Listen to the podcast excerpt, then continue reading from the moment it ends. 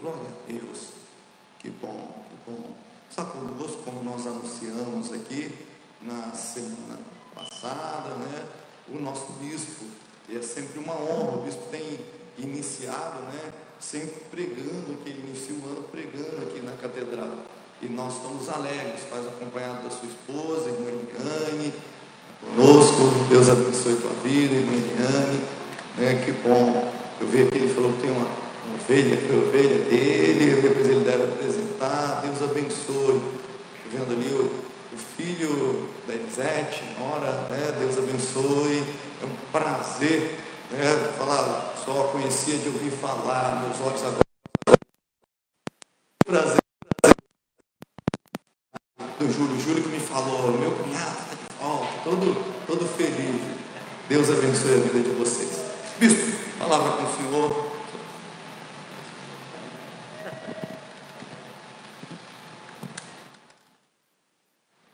A paz do Senhor Jesus, igreja, amém? Amém, que alegria imensa estar aqui. E o Senhor é bom e a sua misericórdia dura para sempre. Eu espero que você tenha tido um bom uma boa passagem né, de ano, né? Um feliz ano novo e louvado seja o nome do Senhor por esse tempo, por essa noite. É, nós podemos perceber a unção de Deus durante esses louvores entoados, a graça de Deus que se manifesta aqui. Amém? E o Senhor derrame bênção e unção sobre a sua vida. De onde você estiver, vira para o seu irmão aí, dê a paz do Senhor para ele. Não precisa ter ele, não, mas vira a tua mão aí, dê a paz do Senhor para essa pessoa. Amém? Em nome de Jesus, abençoe a vida do seu irmão. Quem você ainda não fez, não falou, dá um feliz ano novo para ele aí, para ela. Graças a Deus, graças a Deus. Que bom ver a Bia aqui, algum tempo que eu não via, seu esposo, o. Ah, é, esqueci o nome dele. Wellington, Wellington, isso. Kleber, Kleber. Kleber. E como é que está o pequeno? Cadê? manda, manda um beijo lá. que bom, que bom. É, é sempre um prazer, pastor Carlos Eduardo, pastor Ricardo, estar aqui ministrando a palavra de Deus. E eu tenho, eu tenho certeza que a nossa igreja metodista no Catete é uma igreja inspiradora, amém? Inspiradora, abençoadora. Eu quero repartir a palavra de Deus com você para nosso crescimento, antes de nós cearmos é, para a grande maioria aqui é o primeiro domingo né, do ano, é, primeiro culto, melhor dizendo, na casa do Senhor, né? E para todos aqui é o primeiro domingo, assim, ceando, bendizendo ao Senhor, que alegria imensa podermos entrar 2021, 2021 na casa do Senhor, amém? Muito, motivo de muita alegria. Que o nosso coração esteja aberto para tudo que Deus tem a falar, para aquilo que Ele tem a ministrar. Feche os seus olhos, eu quero orar antes de nós lermos a palavra. Pai querido, que o Teu Espírito governe sobre nós. Que o Teu Espírito governe, Senhor, no meio da Tua igreja. E que essa palavra, Senhor, alcance corações e mentes, quebre todas as cadeias. Que essa palavra, Senhor, venha verdadeiramente trazer ensinamento e fundamento em cada vida, em cada coração. Queremos crescer, Senhor, espiritualmente, para enfrentarmos esse ano, Senhor, que para nós não é um ano de incertezas, mas é o ano, mais uma vez, da garantia que o Senhor está conosco. Nós pedimos, ó Pai, que verdadeiramente toda essa igreja seja tomada, Senhor, da tua unção e da tua graça, a tua unção que quebra todo jugo toda palavra lançada contra a vida de qualquer pessoa aqui, que seja fora da tua direção, seja desfeita pelo poder do nome de Jesus. Toda seta de Satanás, toda palavra lançada contra a vida e a família de qualquer pessoa, nós, em nome do Senhor Jesus, pelo poder da palavra e do nome de Jesus, nós destronamos agora toda obra de engano.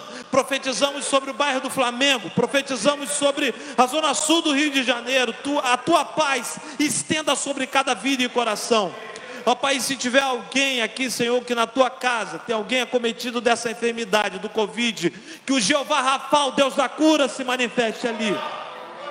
Entra com providência agora, Senhor. Vai, Senhor, nos hospitais agora do Rio de Janeiro Pai, nós cremos e colocamos a nossa fé em ação, Senhor, nessa noite. Vai tomando agora, Senhor, os hospitais, as UTIs, onde tem pessoas internadas, acometidos dessa enfermidade e de tantas outras. Ó Deus, e manifesta a tua cura ali em nome de Jesus em nome do Senhor Jesus. Tu tens poder para tirar, Senhor, do leito, Senhor, o enfermo, Pai e fazê-lo servir ao teu nome, Deus, e fazê-lo testemunhar o milagre. Abençoe agora essas vidas, ó Pai, dê entendimento, Senhor, aos médicos, Senhor, aos profissionais de saúde que estão ali, Senhor, nos hospitais servindo, em nome do Senhor Jesus. Ó Pai, que a partir do entendimento que o Senhor está dando a eles, eles sejam instrumentos para a cura dessas pessoas. Pai, como a tua igreja estabelecida aqui, ó Deus, pela tua bondade, uma das primeiras igrejas evangélicas plantadas nesse país, aqui nesse lugar, Pai. Nós dizemos, ó Pai, que continuamos comprometidos com a tua palavra. Continuamos apaixonados pela obra da evangelização. Continuamos, ó Deus, em comunhão uns com os outros, para que teu nome seja, Senhor, glorificado sempre. E nós profetizamos que 2021 é o ano do envio. E o Senhor está enviando homens e mulheres de toda a face da terra para trazer a palavra de libertação, a palavra de consolo. Toma, Senhor, cada vida aqui, saia, que saiamos daqui, Senhor, fortalecidos pela tua presença e pela tua graça. Ó Pai, que pessoas que chegaram aqui desanimadas, sem esperança, sejam tocadas pela tua glória agora, Senhor. Sejam fortalecidas em Ti, Recebam, Deus, a provisão que precisam para suas vidas, para a sua área profissional, financeira. Recebam o consolo e a graça, Senhor, para que o Senhor, para que famílias aqui sejam hoje, Senhor, resgatadas. Filhos que estão longe, sem esperança, pessoas aprisionadas na depressão, sejam curadas pelo poder do nome de Jesus em nome do Senhor Jesus. É a tua igreja, Senhor, aqui constituída, o teu povo, Senhor, nos encha de esperança nos encha de esperança nesse tempo, para a glória do teu nome, em nome de Jesus. Amém e amém. Você pode aplaudir o Senhor?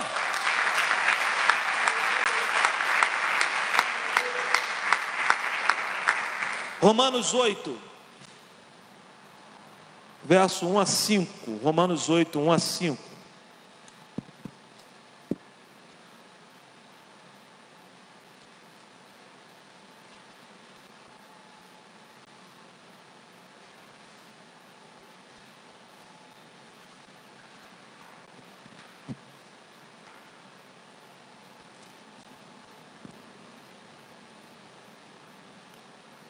Romanos 8, do 1 ao 5, diz assim a palavra do Senhor.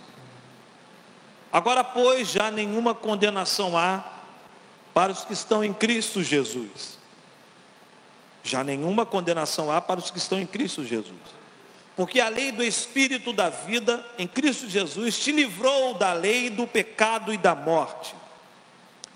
Porquanto que fora impossível a lei, que estava enferma pela carne, isso fez Deus enviando o seu próprio filho em semelhança de carne pecaminosa e no tocante ao pecado, e com efeito condenou Deus na carne o pecado, a fim de que o preceito da lei se cumprisse em nós, que não andamos segundo a carne, mas segundo o Espírito. Amém? Porque os que se inclinam para a carne cogitam das coisas da carne, mas os que se inclinam para o Espírito cogitam das coisas do Espírito. Obrigado pela tua palavra, Senhor, que o Senhor nos revele com tua unção, teu poder, que possamos diminuir para o Senhor crescer, a fim de que a tua palavra alcance o nosso coração hoje, em nome de Jesus. Amém. Pode sentar. O ano do envio é o tema que estamos, estamos estabelecendo na nossa região para 2021, o ano do envio. É, 2020 foi o ano do pacto. E nessa questão é, do ano do envio, toda vez que a gente fala o seguinte, olha, Deus está, quando, quando falamos, olha, Deus está te enviando, estamos sendo enviados por Deus, é sem dúvida uma responsabilidade muito grande. Falar que alguém é enviado por Deus. Sem dúvida é uma responsabilidade, responsabilidade muito grande falar que está ali em nome de Deus, está aqui, é uma grande responsabilidade. Falar a partir da Sua palavra, em nome do Senhor. ser, como diz Apocalipse, um anjo da igreja, um mensageiro. Sim. Nós, todos nós somos enviados por Deus. Esses dias eu estava pregando por um grupo de pastores, o pastor Carlos estava, e eu falava algo sobre o envio. Que é, ficou muito assim na moda essa palavra, olha, é, Deus, é, eu estou sendo enviado por Deus, estou sendo chamado por Deus. Moda uma maneira de falar, né? É, chamados por Deus, enviados por Deus, etc. E em determinado momento eu estava vendo que é, é, essa palavra enviado, chamado por Deus, estava tomando um tom de, de, de romantismo, sabe? Que estava tirando do contexto o verdadeiro sentido de ser enviado por Deus. Porque é uma responsabilidade muito grande ser enviado por Deus. Concorda comigo, irmãos? Responsabilidade muito grande você dizer, olha, Deus me enviou.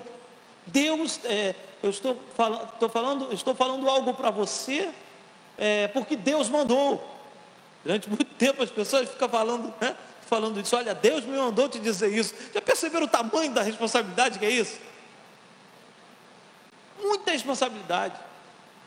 E aqui foi o primeiro conselho: se Deus não falou nada, não tenta ficar se usando, não.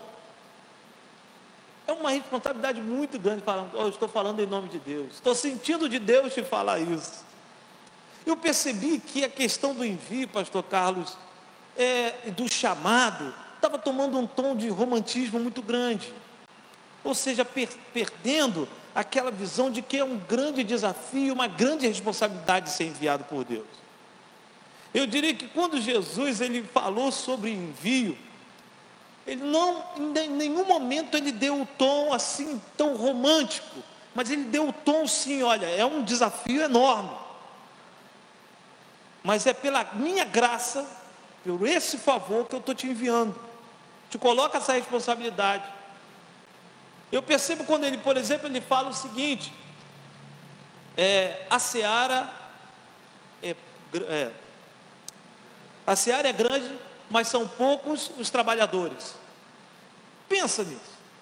Você ser, envia, ser enviado para algo que você sabe que a seara é grande e tem poucas pessoas para trabalhar.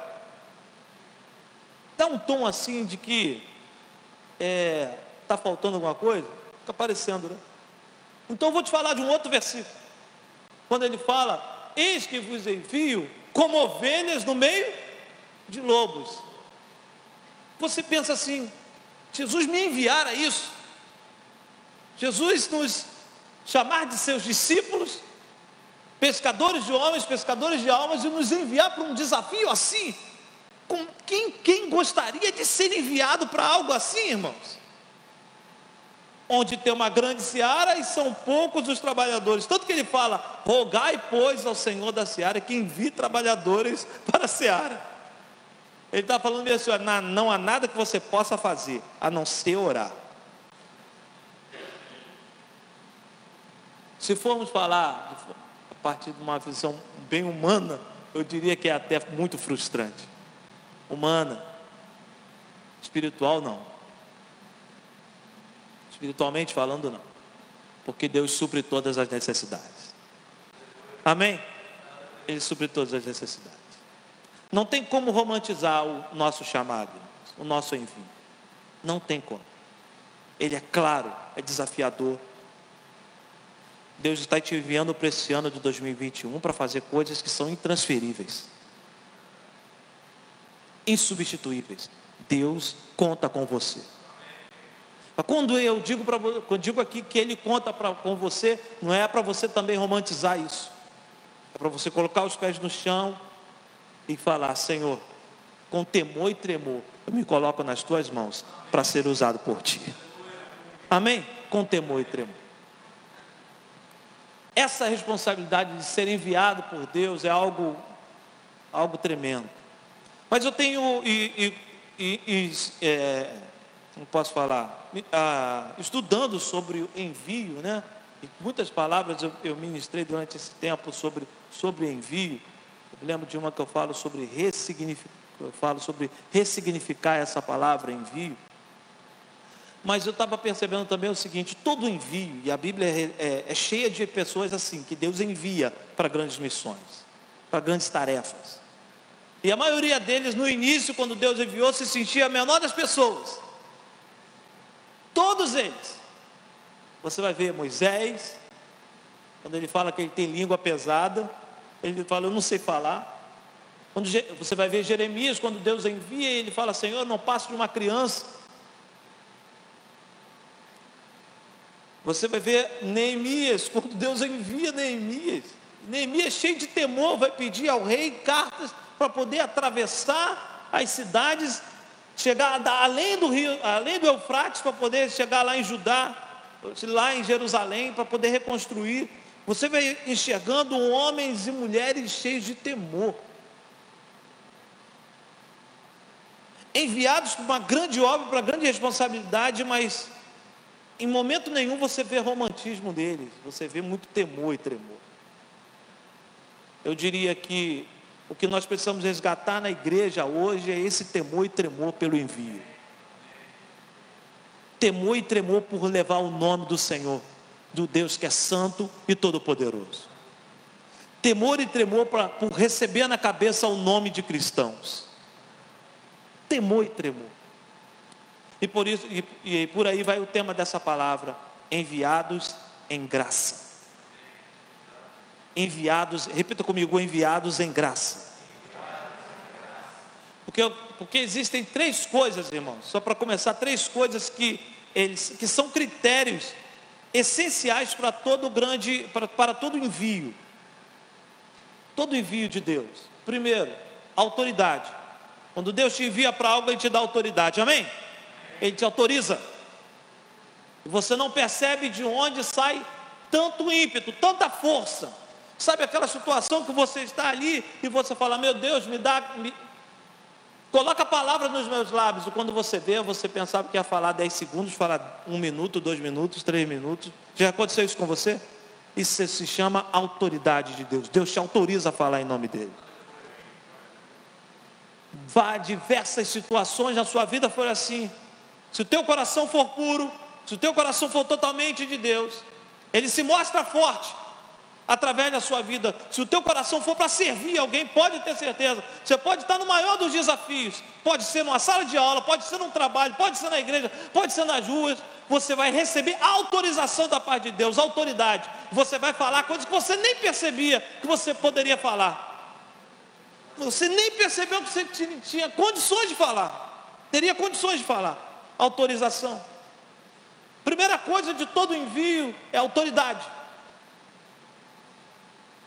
Se falo aqui, só para dar um exemplo de algo que é, é, é, é do, do, nosso ambiente.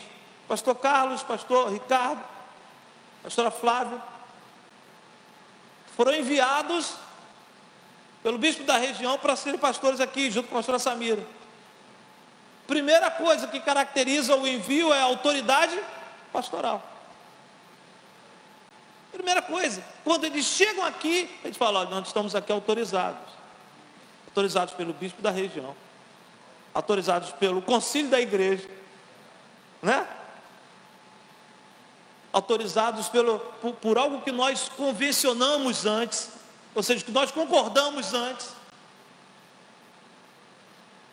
Eles vieram, então eles recebem autorização. Para quê? Para ministrar, para é, os sacramentos, para batizar, para aconselhar e daí por diante.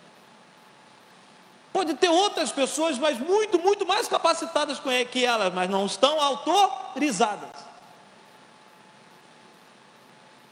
Eu chego ali na rua e falo bem assim, ó, eu vou parar todos os carros aqui agora, todo mundo para. Eu paro na frente aqui dessa rua e vou falar, eu vou parar todos os carros. Na pior das hipóteses, alguém vai passar por cima de mim.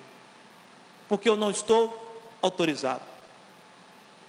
Quem me enviou para lá? Aí eu vou falar bem assim, não, mas eu sei parar os carros, se eu fizer um sinal, se eu fizer, se eu apitar, e etc, os carros vão parar, mas eu não estou autorizado. E quando eu recebo autorização, eu recebo a segunda coisa, eu recebo logística, preparo. No caso do guarda, já estou em outro exemplo. No caso do guarda, ele recebeu a farda, a roupa. Não adianta eu ir ali agora com, a, com essa roupa ali e querer parar os carros. Não, isso. Eu não recebi logística para isso. Eu não recebi preparo para isso. Eu não fui, eu não me enquadrei nos critérios para poder fazer isso. O guarda não, o policial não. Primeiro critério para o envio é autoridade.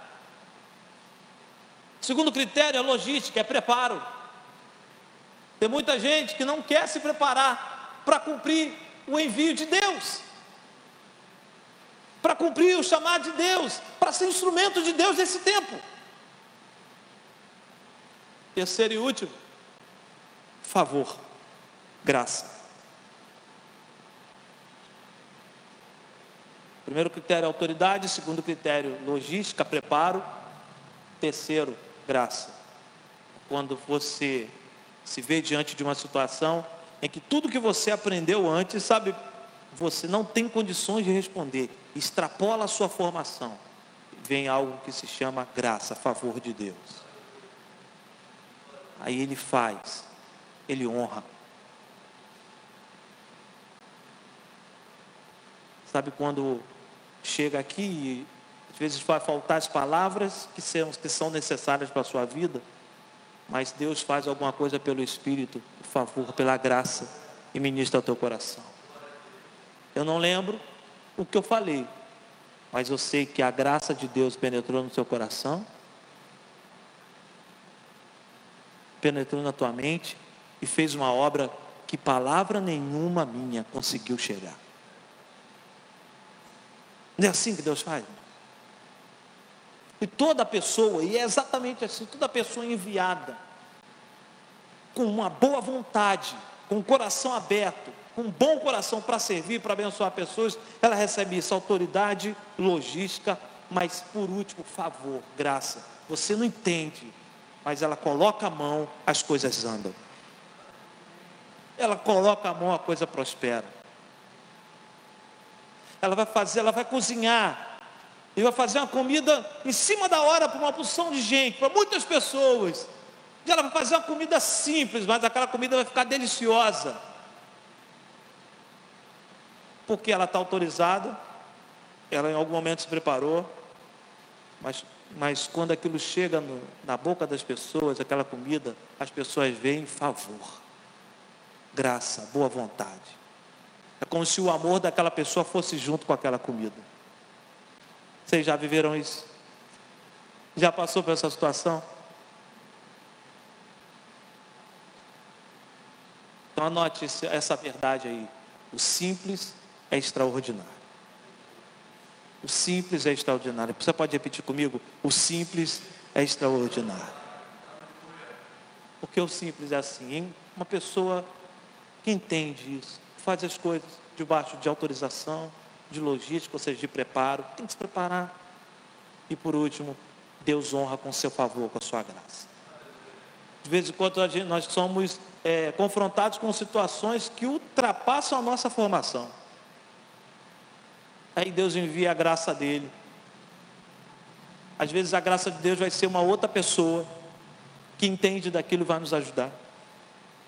Quantas vezes, quantas vezes no ministério pastoral eu vi, me vi diante de situações que eu falei, meu Deus, eu não entendo disso. Aí Deus envia alguém que tinha logística, que tinha preparo, e falava, pastor, essas situações podemos agir assim.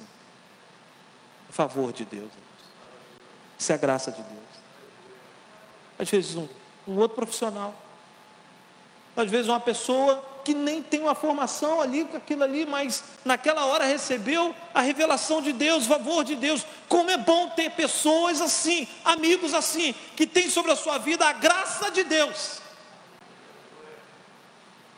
E aqui eu profetizo em nome do Senhor Jesus que o favor e a graça de Deus está sobre nós, está sobre esse lugar, amém? Está sobre a nossa vida. Nós nos preparamos para louvar, sim, Recebemos autoridade para ministrar aqui nesse altar? Sim, estamos autorizados para ministrar aqui, principalmente autorizados por Deus, né? Através da nossa vida de testemunho. Mas o melhor de tudo e o que completa tudo é que a graça de Deus toma esse ambiente. O favor de Deus toma esse ambiente.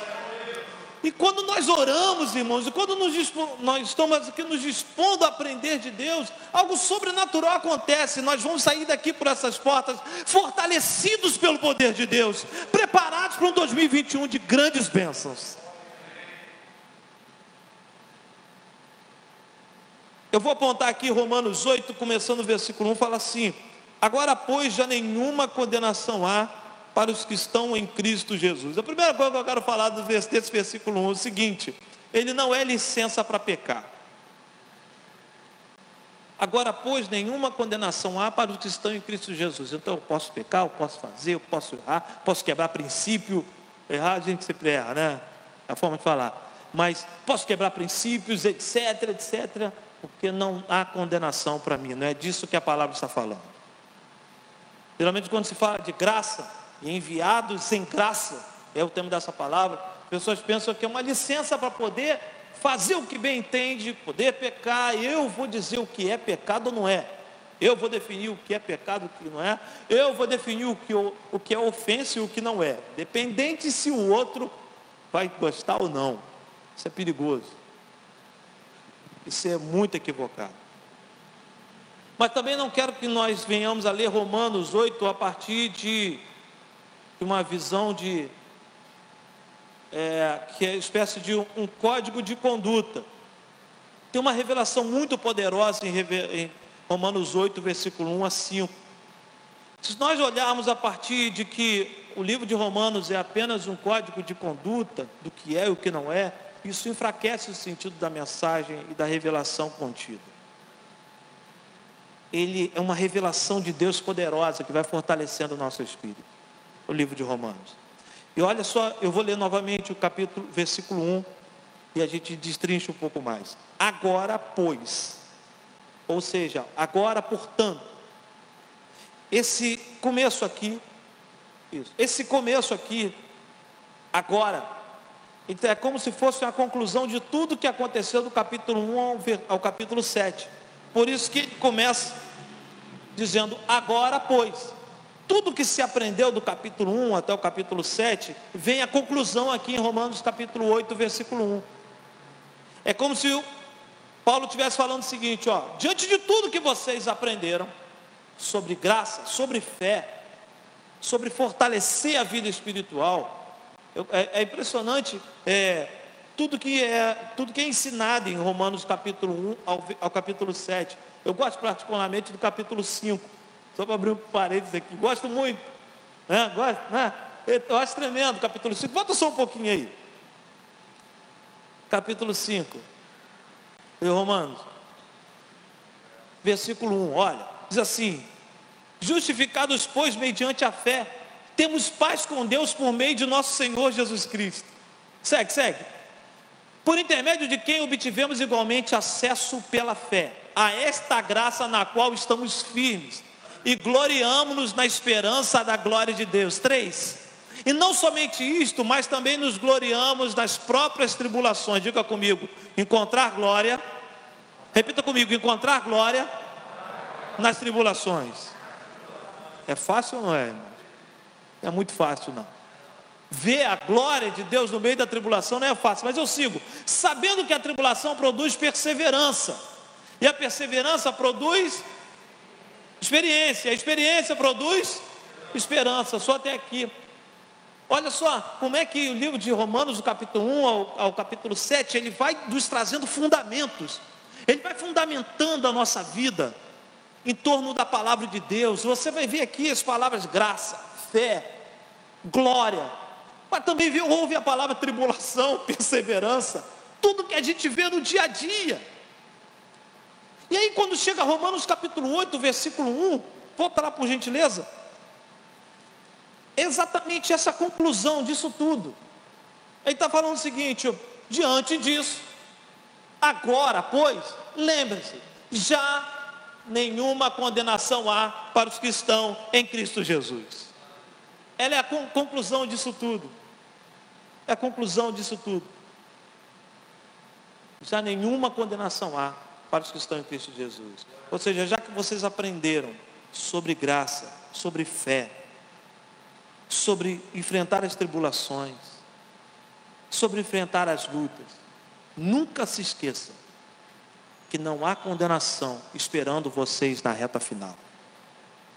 Não há condenação te esperando na reta final. Fundamente a sua vida na fé, na graça de Deus. Fundamente a sua vida na glória de Deus. Fundamente a sua vida nas coisas espirituais, que no final da jornada você não vai encontrar condenação. Muitas vezes nós lemos o versículo 1 a partir do seguinte: a gente pensa que não, já não há condenação agora para os que estão em Cristo Jesus. Mas o que a palavra quer ensinar é o seguinte: não há condenação lá no final. Que todos nós estamos numa jornada, irmãos. Se mantivermos o coração focado em Deus, mantivermos o coração na fé, na graça, no favor de Deus, inclinados às coisas do Espírito, lá no final não haverá condenação para nós nós seremos mais que vencedores. Eu gosto de Romanos quando fala que nós seremos mais que vencedores, amém? Sabe o que quer dizer mais que vencedores? Quer dizer que nós somos vencedor, campeão dos campeões, vencedor acima, vencedor acima de todos os vencedores. É isso que quer dizer. Somos mais que vencedores. É como assim, vamos olhar todos os vencedores ali. Aqueles ali estão acima. Porque entenderam algo que as pessoas ainda não entenderam. Vivem debaixo do fundamento da palavra de Deus. Você pode aplaudir ao Senhor, amém? Aplauda o nosso Deus.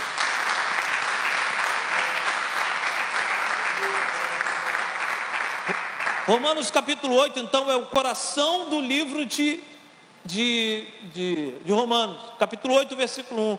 Mas para você entender um pouco melhor, Romanos capítulo 8, versículo 1, volta um pouquinho, Romanos 7. Nós vamos ler do 19 até o 22. Romanos 7, 19 ao 22. Olha o tamanho do drama, que a gente pensa que Paulo ele só está falando de coisas espirituais o tempo todo, parece que Paulo está romantizando graça, fé e etc. E aí ele vai trazer para a realidade do dia a dia. Romanos 7, 19. É maravilhoso isso, olha só. Porque não faço o bem que prefiro, mas o mal que não quero, esse faço. Eu te pergunto, é ou não é o nosso dilema? Eu vou repetir o 19, Romanos 7, 19. Porque não faço o bem que prefiro, mas o mal que não quero fazer, esse eu faço. 20. Mas se eu faço o que eu não quero, já não sou eu quem o faz, e sim um pecado que habita em mim. 21. Então, ao querer fazer o bem, encontro a lei de que o mal reside em mim. Meu Deus. 22. Porque no tocante ao homem interior, tenho prazer na lei de Deus. Viu, viu o tamanho do desafio de Paulo aqui, o que ele ensina para nós? É o seguinte. Se eu, vou começar do versículo 23, de Romanos 7 ele fala: no tocante à lei de Deus, eu tenho prazer no homem interior. No homem interior. É isso. Porque no tocante, perdão, no, porque no tocante ao homem interior, tenho prazer na lei de Deus. Ele está falando bem assim: olha, eu sou, eu sou bem intencionado. Eu tenho prazer na lei do Senhor. Eu quero fazer as coisas que honram a Deus. Eu te pergunto, essa é, essa é ou não é a nossa crise, irmãos? somos bem intencionados, nós queremos honrar a Deus, nós queremos fazer melhor pelo próximo. Mas aí vem os versículos 19 a 21, a 22. Eu falei, é o 22, né? Perdão. Do 19 ao 21, que fala da nossa luta contra a carne, contra a nossa carne, contra o pecado que ainda reside em nós. Quando falo do pecado, a natureza nossa pecaminosa, a natureza de Adão. Paulo, então, ele é aquele que ensina que é o seguinte: olha, eu fui enviado por Deus, eu, estou, eu sou enviado por Deus para ensinar vocês, romanos, da igreja em Roma, mas eu reconheço que é só pela graça dele, é só pela graça, porque o meu interior tem desejo por Deus, mas eu luto todo dia contra o pecado. Ele chega a falar, o 19 é muito dramático, mas você você percebe isso porque é a realidade de todos nós. Romanos 7,19. Porque não faço o bem que prefiro, mas o mal que não quero, esse faço. Sabe aquela hora que você disse bem assim: falei. Quem já não passou por isso aqui? Por que, que eu falei isso? Você sabe que só Deus pode fazer algo e você murmura. E você tem uma hora que fala bem assim, nem Deus vai fazer isso. Aí você vê que sua carne inclinou, falou. Quando você fala assim, fala assim, ah, desse aí eu desisto. Isso aí não vai mais acontecer. Dessa pessoa eu desisto. Dessa não tem mais jeito. Ah, eu não tenho mais jeito não. Sabe, quando você sabe que você não deve falar aquilo, mas você pronto, falei. Quando o ódio às vezes toma o teu coração e você fala alguma coisa que não tem nada a ver com a sua natureza, porque no tocante ao homem interior você tem prazer em fazer o que a palavra de Deus manda. No tocante ao teu interior, o teu prazer está em amar. No tocante ao homem interior, o teu prazer está em perdoar, em servir. No tocante ao homem interior, o teu prazer está diante do Senhor o tempo todo, mas você sabe que você luta com a sua carne. E quando você vê, você não obedeceu. Quando você vai ver, você quebrou o princípio. É disso que Paulo está falando.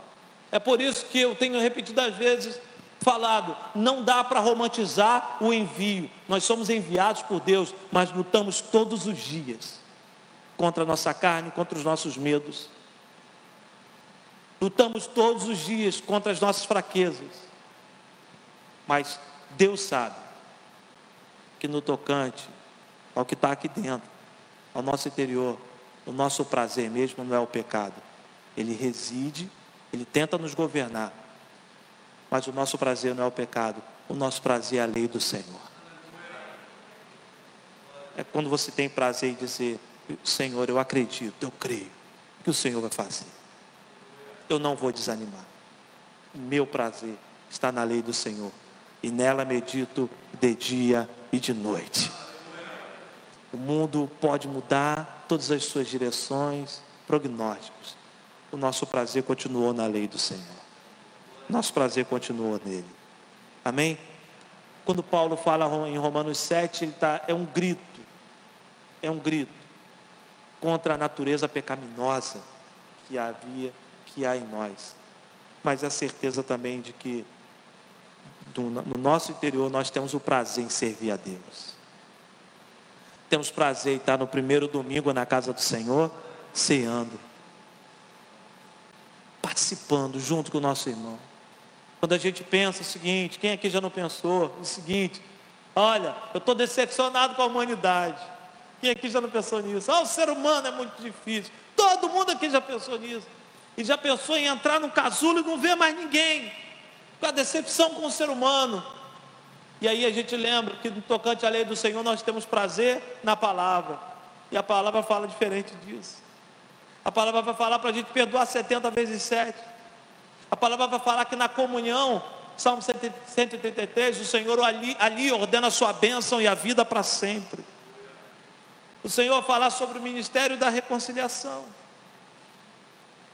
Olha, é maravilhoso saber que no fundo, no final de tudo, o nosso coração está firmado na lei do Senhor, que no, e no final dessa jornada não haverá condenação nem para mim, nem para você, porque o nosso coração está na lei do Senhor. Isso te fortalece. Aplauda o Senhor Jesus. Isso nos fortalece, igreja. Aleluia. Glória a Deus.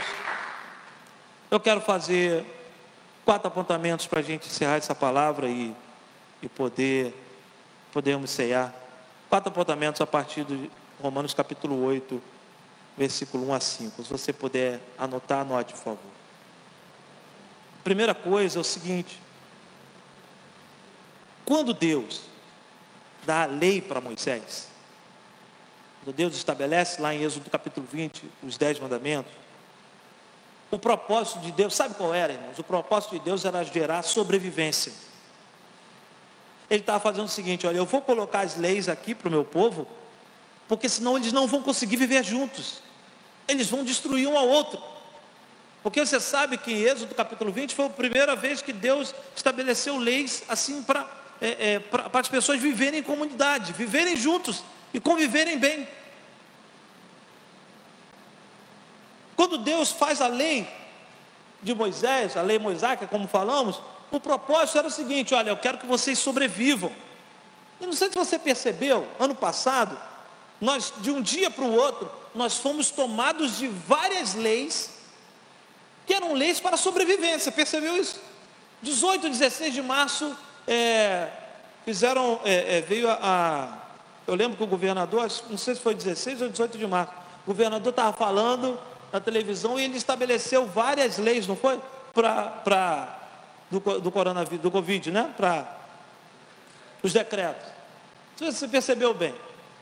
Aí o, o, governador fez aqui, o outro de outro lugar, é, é, governo federal e daí por diante.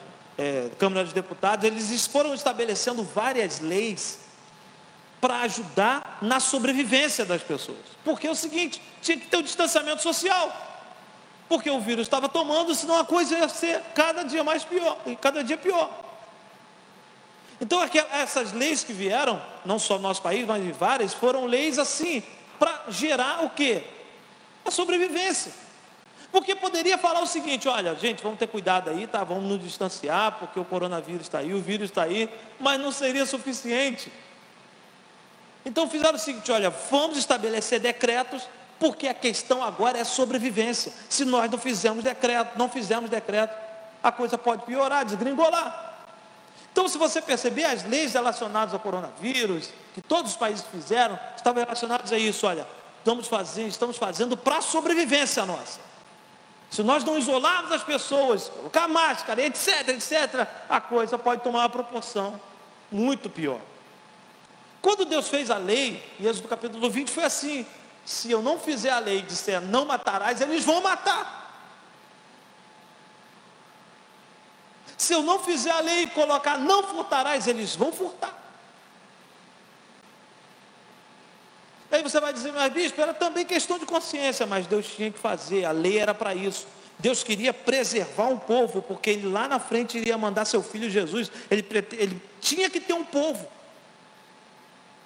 Ele tinha que manter um povo vivo para ser testemunho do teu poder, do seu poder. Então, a primeira coisa, a lei ele veio para gerar sobrevivência. Se Deus não faz isso, irmãos, o pecado ia gerar morte. E a Bíblia fala que o salário do pecado é a morte. O pecado, não matar, não furtar, não cobiçar, é, não dar falso testemunho, ia um matar o outro ali. Então que você perceba como é que Deus é intencional em tudo. Ele é muito intencional. Por isso que é bom servir esse Deus. Então, quando Deus fez isso, colocou a lei para a sobrevivência e aquilo foi ali fortalecendo, foi deixando o povo vivo inteiro para ser testemunha. E olha que esse povo, a Bíblia fala que era um povo de dura serviço, povo que não obedecia. Mas se Deus não coloca a lei ali, eles não iam sobreviver. Quando chegasse na época de João Batista, Jesus, não teria mais povo nenhum. A lei foi para a sobrevivência. A lei era os sinais para manter a vida de Deus e o testemunho do poder de Deus na humanidade. Pronto, a lei fez aquilo. Essa é a primeira abordagem. Por que, que a lei existiu? Para manter sobrevivência. Nós temos o exemplo aí por que, que nós temos diversas leis falando para a gente não entrar nos lugares fechados de máscara, não andar na rua de máscara, para favorecer a existência, a sobrevivência.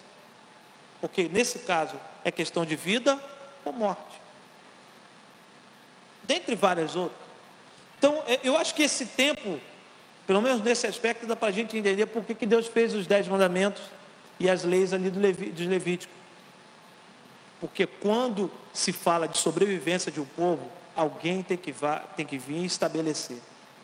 Alguém tem que vir e dizer, ó, isso pode, isso não pode. Esse é o primeiro aspecto. O segundo aspecto é o seguinte, a partir disso, o homem, você anotou primeiro que a lei, o propósito da lei de Moisés era a sobrevivência. Segundo, o homem transformou essas leis em práticas legalistas. Esse foi o problema. A lei veio para trazer sobrevivência. O que, que o homem fez? O homem fez que essas leis se transformassem em o seguinte: quem cumpria essa lei vai ter o mérito e vai obter a aprovação de Deus. Eu vou repetir. O propósito da lei era trazer o que? Sobrevivência. O que que o homem fez? O que que os fariseus, os homens do seu tempo fez? Por estarem longe de Deus e não conhecerem mais o coração de Deus, não conhecerem mais as intenções de Deus para com o seu povo, eles criaram suas próprias intenções. E eles falaram o seguinte: olha, a lei é para que você, uma vez obedecendo, cumprindo direitinho, você receba aprovação de Deus, de boas práticas, de boas obras. Foi aí que se inverteu tudo. A lei foi um, foi um favor de Deus para aquela época. Eles transformaram aquilo numa concorrência. Quem cumprir melhor, quem fizer melhor, quem cumprir essas leis aqui, que é para a sobrevivência de todos, vai ser considerado melhor, vai ser considerado melhor. Eles transformaram aquilo que era favor em mérito. Eles transformaram aquilo que era bondade, que era cuidado de Deus, em mérito humano. Por isso que nós ensinamos sempre, irmãos, que tudo é pela graça e pela bondade de Deus. Nós não temos mérito nenhum. Porque o homem pensou que fazendo o seguinte: olha, eu vou obedecer e eu vou obedecer mais que ele, você vai obedecer mais que ele ali, pronto, agora é partir dos méritos de boas obras, não. E achando que as boas obras era assim, era obedecer a algo que Deus colocou por amor do próprio Deus. É como se quisessem pegar carona na bondade de Deus para dizer: olha, eu sou melhor do que ele mesmo, porque eu obedeço às leis dele. Isso destruiu a relação do homem com Deus e, infelizmente, de, de vez em quando, isso volta. As pessoas acham que tudo é por mérito humano. Muitas pessoas se perdem porque acham que tudo é por mérito humano, por boas obras. E aí disputa quem quem faz melhor que o outro. Disputa quem obedece mais que o outro. Quem é, tem, quem é mais abençoado é porque quem recebe a bênção é porque obedeceu melhor. Quem recebe a bênção, a provisão de Deus é porque ele, ele obedeceu mais, ele foi mais obediente. Parabéns. O segundo aspecto é esse. O homem transformou aquilo que era bom, cuidado de Deus, em algo legalista. Se transformou numa corrida para saber quem era melhor que o outro. Aí eu vou entender por que, os fariseus, o tempo todo, faziam perguntas a Jesus daquelas mais capciosas. Porque para eles era uma concorrência de quem tem mais mérito, de quem faz melhor. Lembra quando a Bíblia fala que um jovem rico veio procurar Jesus e falou: Mestre, bom mestre, que farei para ter a vida eterna? Bem intencionada a pergunta. Procurou a pessoa certa na hora certa, com a pergunta certa. Quando Jesus voltou e perguntou para ele: Sabes os mandamentos? Ele pensou: É mérito. Pronto. Não adulterarás, não roubarás, não dirás falso testemunho, honrar pai e mãe. Ele falou, já que é mérito, eu, eu consigo isso tudo. Ele tava, o jovem estava dizendo o seguinte: olha, nessa corrida aí eu ganhei, Jesus. Se for esse o critério, eu, eu ganhei. Eu já cumpri. Não tem ninguém melhor que eu na minha geração. É como se estivesse falando isso. E Jesus, não, não, não é sobre isso. Eu vou mostrar para você que é ter o mesmo sentimento que eu tenho, que o pai teve de cuidar, de zelar, de pensar pelo outro, pensar no outro.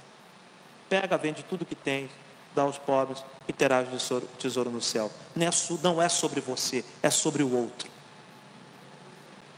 Não é sobre você, é sobre alguém. Você entende por que, que a Bíblia fala que o, o amor de muitos esfriaria? Porque tudo que as pessoas fazem não é sobre alguém, é sobre eles mesmos.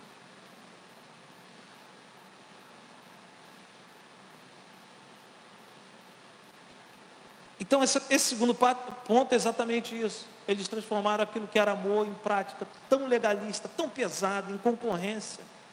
Reparou que o ser humano ele tem essa tendência, tudo ele quer fazer concorrência, tudo ele quer gerar comparação. Eu quero falar uma coisa para você, meu irmão. O, que, o mar que é para você atravessar em seco, você que vai atravessar seco. O mar que é para você atravessar, Deus vai abrir e você que vai passar. O que Deus separou para a tua vida vai ficar para a tua vida, Ele vai te honrar, porque Ele é bom. E pode atrás de você vir Faraó com os cavalos poderosos, pode vir com, com todo o seu armamento. O mar é para você passar, não é para Faraó. Aquilo que Deus estabeleceu para você, meu irmão, pode ter certeza, ninguém vai tomar. Amém? Ninguém vai tomar. Podem vir mais homens, mulheres poderosos atrás de você, dizendo: Eu vou passar pelo mar. Não, aquele mar era para o povo de Israel para passar. O que for para você, meu irmão, não adianta, é você que vai passar e Deus vai te honrar do outro lado. O faraó achava que ele poderia também passar seco. O que, que aconteceu quando eles vieram? O mar fechou, porque não era para eles.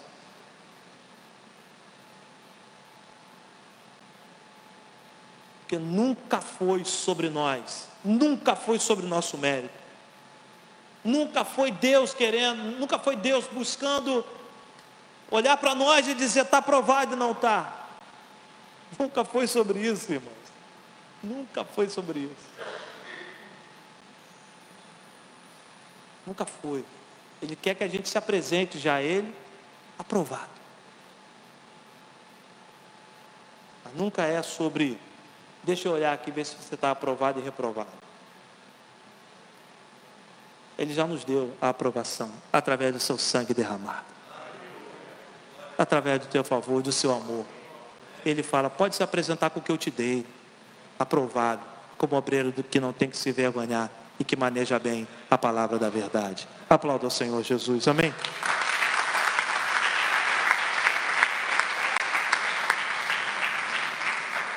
Penúltimo, versículo 5. Porque os que se inclinam para a carne cogitam das coisas da carne mas os que se inclinam para o Espírito cogitam das coisas do Espírito. Que são as coisas do Espírito, irmãos? É disso que eu quero falar aqui nesse terceiro. É o seguinte: cogite apenas as coisas do Espírito. Cogite. Cogitar das coisas do Espírito é o que eu falei no início aqui. Cria a logística da sua vida, o preparo da sua vida para as coisas do Espírito. Cogitar é isso, é, é preparar para isso se colocar na posição para viver aquilo. Por exemplo, se eu quero chegar lá naquela porta, eu vou cogitar para chegar àquela porta como? Eu tenho um caminho, tenho esse, tenho esse, tenho esse. Então eu daqui eu já vou cogitando como que eu vou fazer para chegar naquela porta. Se eu quero chegar ali onde está minha esposa, eu já vou cogitar como que eu vou fazer, da melhor forma. E eu vou procurar o caminho para chegar até ali. Cogitar é isso, é criar estrutura, estratégia, logística, preparação, colocar o coração naquilo, cogite das coisas do Espírito, coloca o teu coração em fazer aquilo que é do Espírito. Aí você vai dizer o seguinte, mas às vezes eu, eu, eu fracasso, às vezes eu falho, né? às vezes eu cometo algum erro. Sim, mas você vai cogitar apenas fazer as coisas do Espírito. No meio do caminho, para chegar até onde está minha esposa, eu posso errar aqui, e tropeçar e cair, mas eu cogitei para chegar até lá. O meu foco é chegar até lá. Eu vou levantar e vou chegar até lá. Você cogita das coisas do Espírito e às vezes eu sei que você fracassa. Às vezes você erra. Natural dos nossos pecados. Mas o meu coração só cogita as coisas do Espírito. O teu coração só cogita as coisas do Espírito. O que são as coisas do Espírito, igreja? As coisas do Espírito é obedecer a Deus. Diga comigo, obedecer a Deus intimidade com o Pai, amar ao próximo, ser fiel. Diga comigo, ser leal. Eu, nós só vamos cogitar essas coisas. Às vezes vamos errar sim, às vezes vamos falar o que não devemos, o que não devíamos falar. Não é verdade? Sim, mas eu só vou cogitar, eu só vou criar logística, eu só vou me estabelecer, eu só vou criar projeto para andar no Espírito, para fazer as coisas do Espírito. Eu não vou criar uma logística para odiar. Eu não vou criar uma estrutura para poder furar o olho de alguém. Eu vou criar estrutura para ser bênção na vida de alguém. Eu vou me preparar para quê? Para ser abençoador na vida de alguém. Você, meu irmão, minha irmã, você vai estudar, você vai se preparar para quê? Para ser bênção na vida de alguém porque você cogita das coisas do Espírito. Você vai orar, você vai zelar, você vai cuidar, você vai vigiar, você vai se tratar para quê? Para ser bênção para a vida de alguém, para ser bênção para a sua vida, porque você cogita das coisas do Espírito, nunca é para prejudicar alguém. Então você entende o que diz o versículo 5? É exatamente isso. Porque o que se inclinam para a carne cogitam das coisas da carne. Você não é essa pessoa. Porque você não, nunca vai se inclinar para a carne, meu irmão. Você nunca, você não, não tem como você se inclinar para a carne. Se você entende, você entende essa graça, esse favor de Deus, que você foi enviado para fazer que o nome do Senhor Jesus seja honrado através da sua vida, você nunca vai cogitar para a carne, você sempre vai cogitar para o Espírito. E alguém vai falar bem assim, mas você é muito bobo, mas não tem como, é a sua natureza. Quatro, Jesus, através da sua morte, nos trouxe novamente para a estrada da vida. Jesus, através da sua morte, nos colocou numa estrada. E nessa estrada eu só tenho um final. O final é a vida eterna em Cristo Jesus. Não há condenação para os que estão em Cristo Jesus. Não há condenação. Diga-se comigo, estou em Cristo. Estou em Cristo. Quero terminar falando sobre esse detalhe. Nenhuma condenação para os que estão em Cristo Jesus. É diferente do estar com Cristo. Você vai perceber isso. Anote aí. A diferença do estar em Cristo, do estar com Cristo tem uma diferença muito especial desse versículo aqui.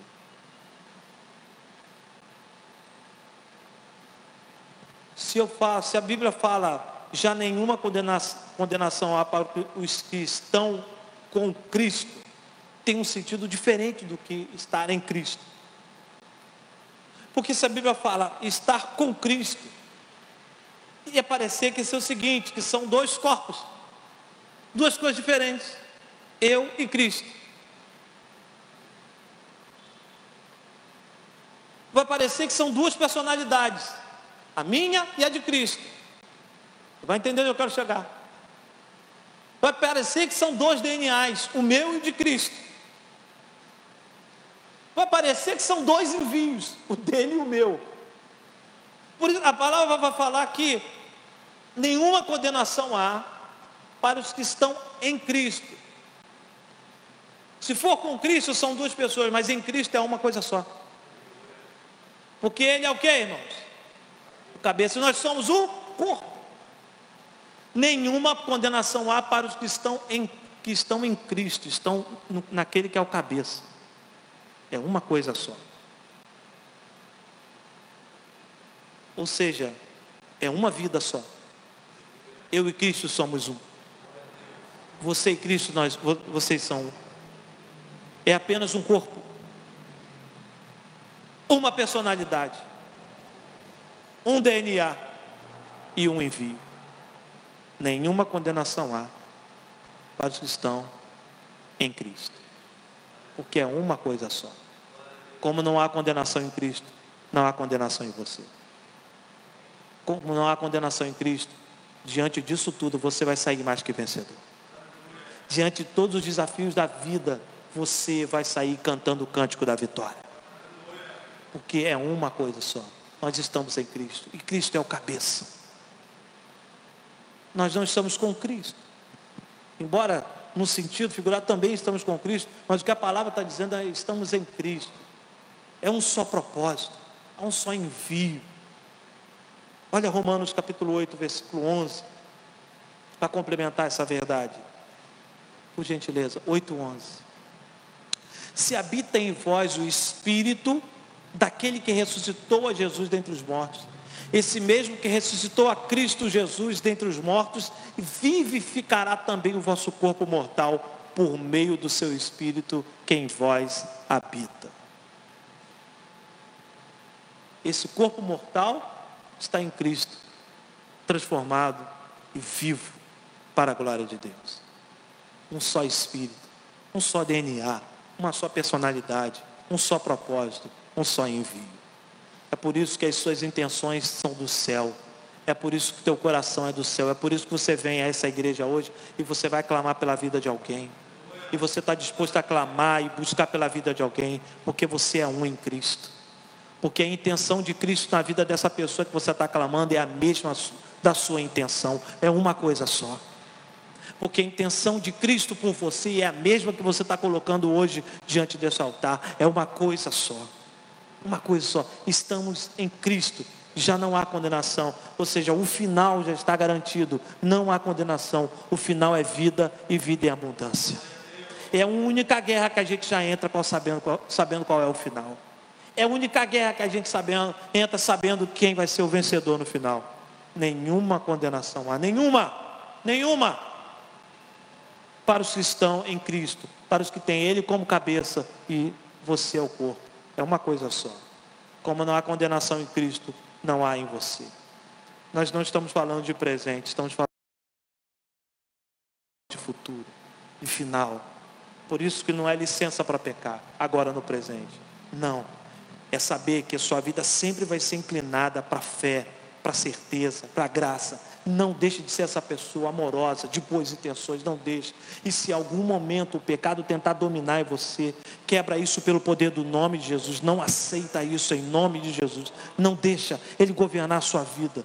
Não deixa os piores sentimentos destinar a sua vida, governar esse corpo mortal, porque o Espírito de Deus, como diz o versículo 11, está sobre você. Está sobre você. O envio de Deus é isso. Vamos colocar em pé. João 17, 23. Coloca aí, por favor, minha irmã. Nós vamos ler juntos João 17, 23.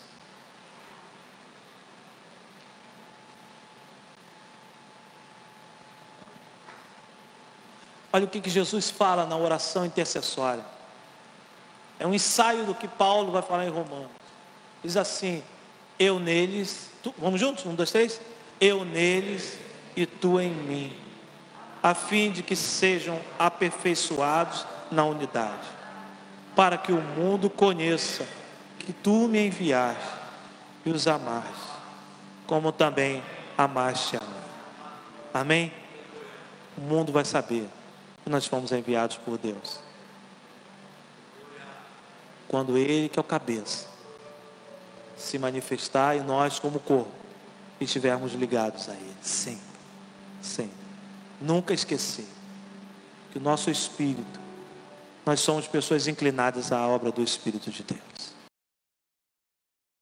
Feche os seus olhos. Pode tirar os elementos da ceia. Nós vamos orar. Essa palavra Deus quer, Deus trouxe para nos fundamentar. Deus está enviando pessoas hoje aqui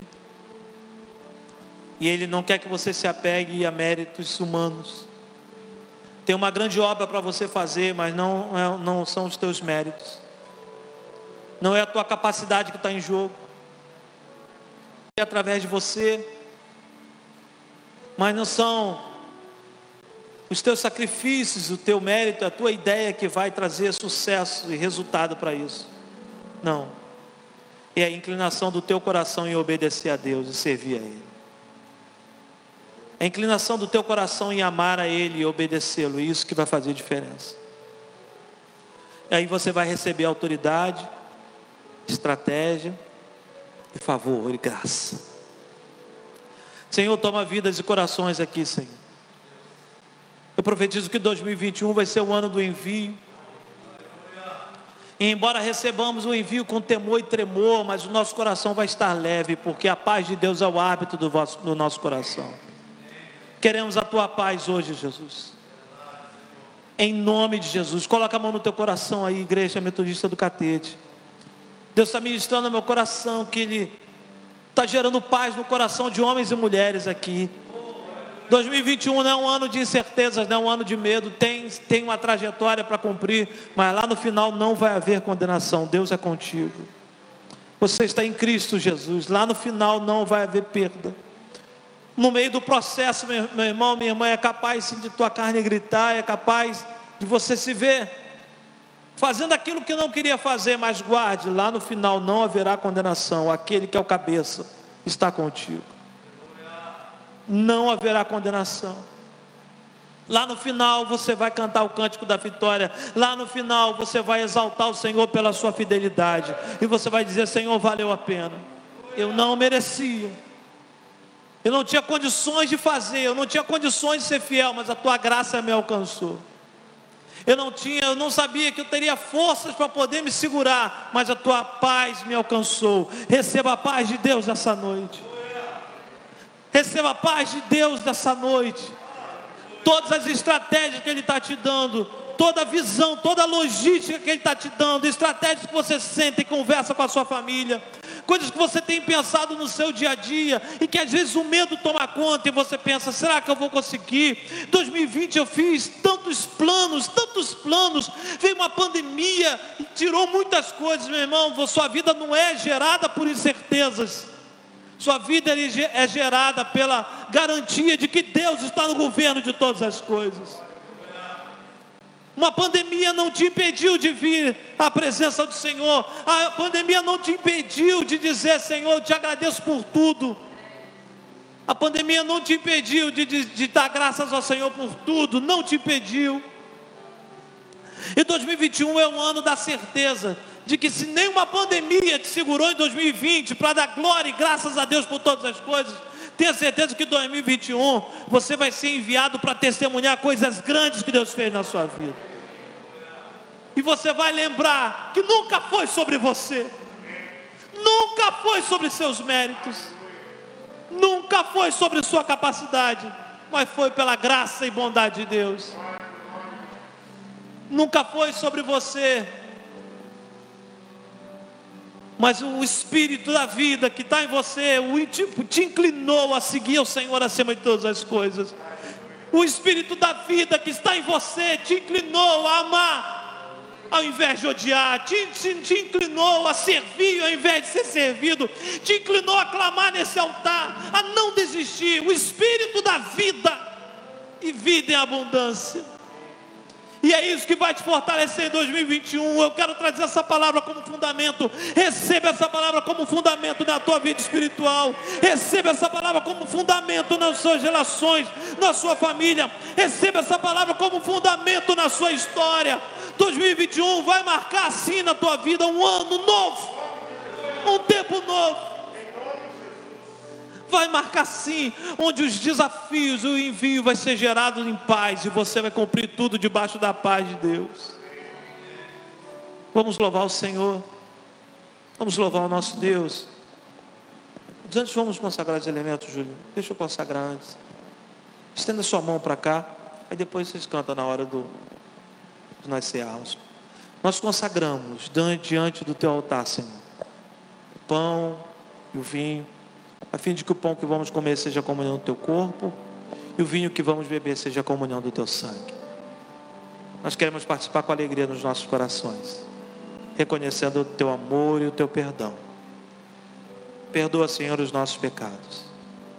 Perdoa, Senhor. Queremos participar não com o peso,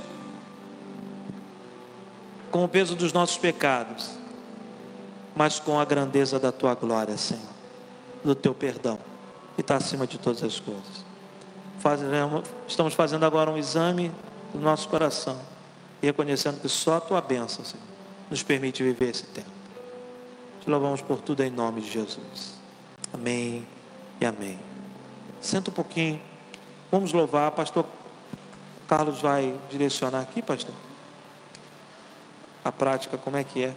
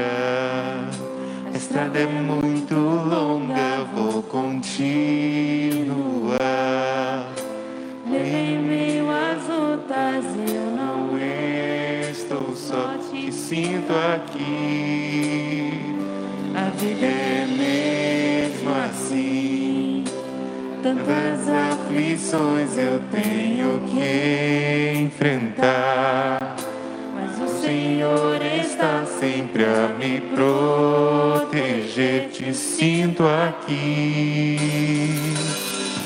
Quando o vento sopra contra mim, os problemas tentam me abater. Eu me lembro o Senhor me enviou. Eu tenho chamado, jamais vou me calar. Eu tenho chamado do Evangelho anunciar. Eu escolhido no ventre da minha mãe. Eu sei que Deus não abre mão de mim, não.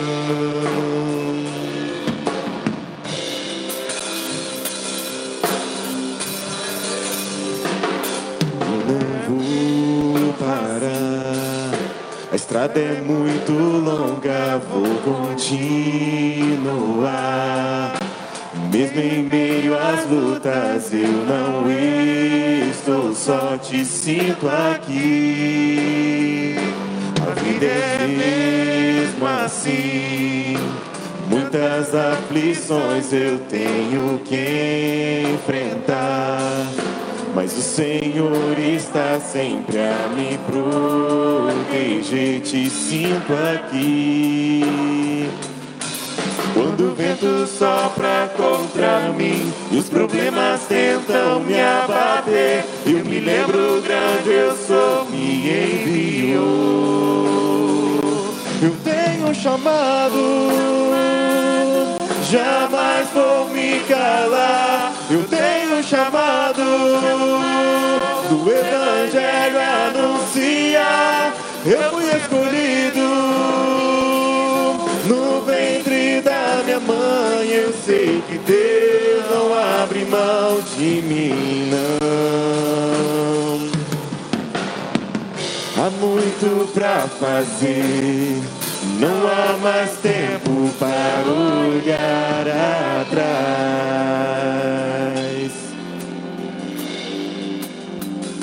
Eu tenho chamado, jamais vou me calar. Eu tenho chamado do Evangelho anunciar. Eu fui escolhido no ventre da minha mãe. Eu sei que Deus não abre mão de mim. Eu sei, eu tenho chamado jamais vou me calar. Eu tenho chamado do Evangelho anunciar. Eu fui escolhido no ventre da minha mãe. Eu sei que Deus não abre mão de mim, não. Eu tenho chamado. Vamos erguer o pão. A Bíblia diz que na noite que Jesus foi traído, ele ergueu o pão, dizendo: Este é meu corpo que é dado por vós. Comei dele todos, em memória de mim. Comamos todos do pão.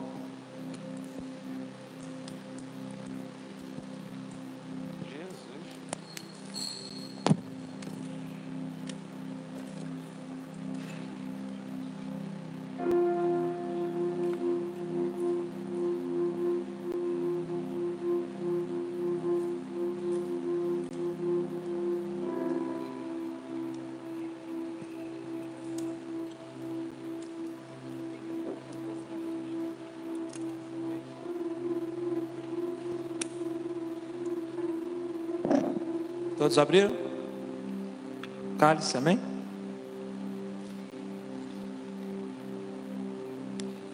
Antes de nós tomarmos o cálice, um ato simbólico, você não vai trocar com a pessoa, você só vai virar para ela assim, num sinal que temos uma aliança um com o outro, amém? Só vira para a pessoa isso, amém. Fala para essa pessoa, temos uma aliança, Temos uma aliança, amém? Glória a Deus, temos uma aliança. Que eu falo sempre, quanto tempo essa aliança? Diga comigo, quanto tempo essa aliança? Repita comigo, quanto tempo essa aliança? Vira para a pessoa e fala só para sempre. Para sempre. para sempre. Glória a Deus. E nada poderá nos afastar desse amor, amém, irmãos? Só para sempre. Erga o cálice. Semelhante modo, ele também ergueu o cálice e disse: Esse é o cálice da aliança do meu sangue. Bebei dele todos em memória de mim. Bebamos todos.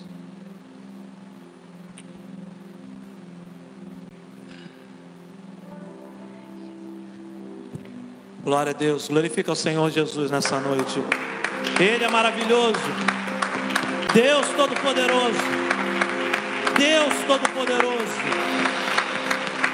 A tua graça, Senhor, nos alcança. É o teu favor o teu perdão que é sobre nós.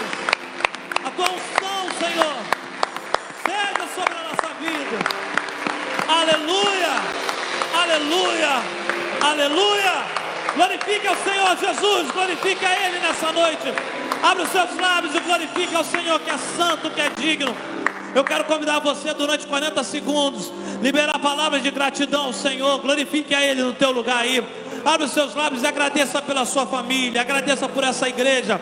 São 40 segundos de clamor intenso de agradecimento. Agradeça por essa igreja, agradeça por 2020, 2021, pela saúde, por o Senhor que é guarda fiel, por Ele tá ter guardado do coronavírus. Oh, agradeça ao Senhor, agradeça ao Senhor por tudo, agradeça ao Senhor. Oh, Espírito de Deus, nós te bendizemos, Senhor. Muito obrigado pela nossa família no Catete. Muito obrigado pela tua igreja constituída. Pela fé, Senhor, que é gerada em nosso coração. Nós te agradecemos, ó Deus. Nós te bendizemos, ó Pai sobre todas as coisas. Tu és Senhor, tu és fiel sobre todas as coisas. Amém e amém. Glória a Deus. Aleluia. Aleluia. Glória a Deus. Aplauda o Senhor mais uma vez.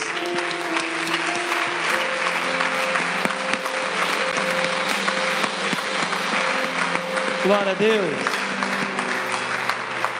Glória a Deus. Amém. Eu te agradeço por toda a graça que me deu, o amor que ofereceu, sem eu merecer. Coloca a mão no teu coração e diga. Eu te agradeço. Pois sei que um dia me escolheu. Pois sei que um dia me escolheu. Me entregou tudo que era seu e me fez viver. Eu te agradeço. Te agradeço. Por toda a graça. Por toda graça que me deu. Todo amor que ofereceu.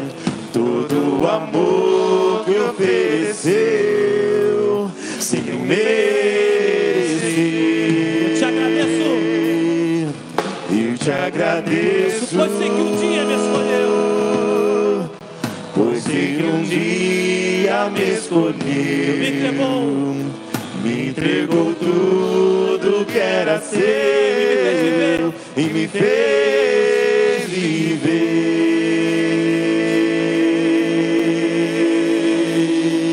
Aplauda o Senhor mais uma vez. Te damos graças, ó Deus. Todas as coisas. Aleluia. Aleluia.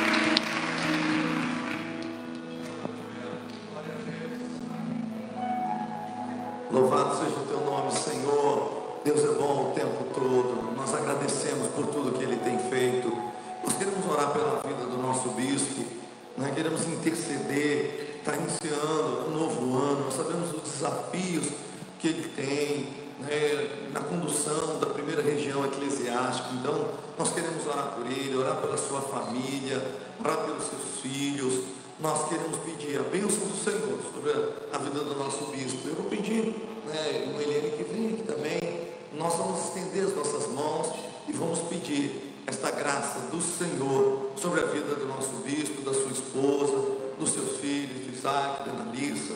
Vamos clamar ao Senhor nesta hora. Você pode estender as suas mãos e pedir. Nós vamos, vamos levantar esse clamor. Então, um clamor, todos nós orando, buscando o Senhor, colocando eles diante do Senhor. Então vamos estender as nossas mãos, vamos clamar, clame pela vida do nosso bispo. Comece a orar, comece a orar, comece a orar, levante um clamor, levante a tua voz em oração, vai pedindo ao Senhor, vai pedindo a bênção do Senhor sobre a vida do nosso bispo, sobre a vida da sua esposa, da sua família, vai clamando, peça que o Senhor dê a ele sabedoria na condução da nossa região, peça ao Senhor que ele tem que tomar, peça ao Senhor que oriente nas palavras, na condução de todo o corpo pastoral na primeira região, em todas as partes administrativas, que o Senhor o conduza em nome de Jesus. Deus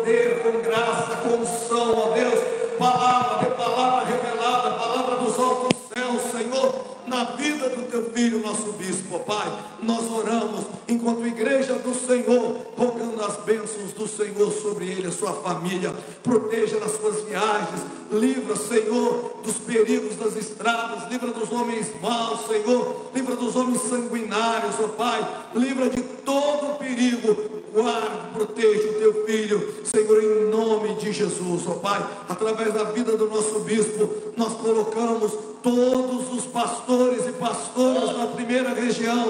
Colocamos, Senhor, todas as igrejas metodistas na primeira região. Pedimos a tua bênção, a tua graça, em o nome de Jesus. Amém, amém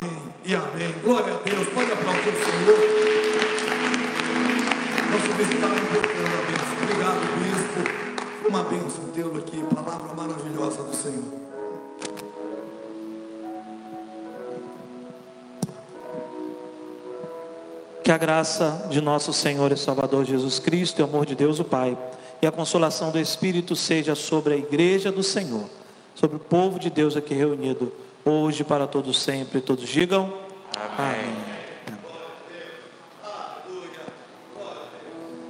Eu te agradeço, Senhor, pelo carinho,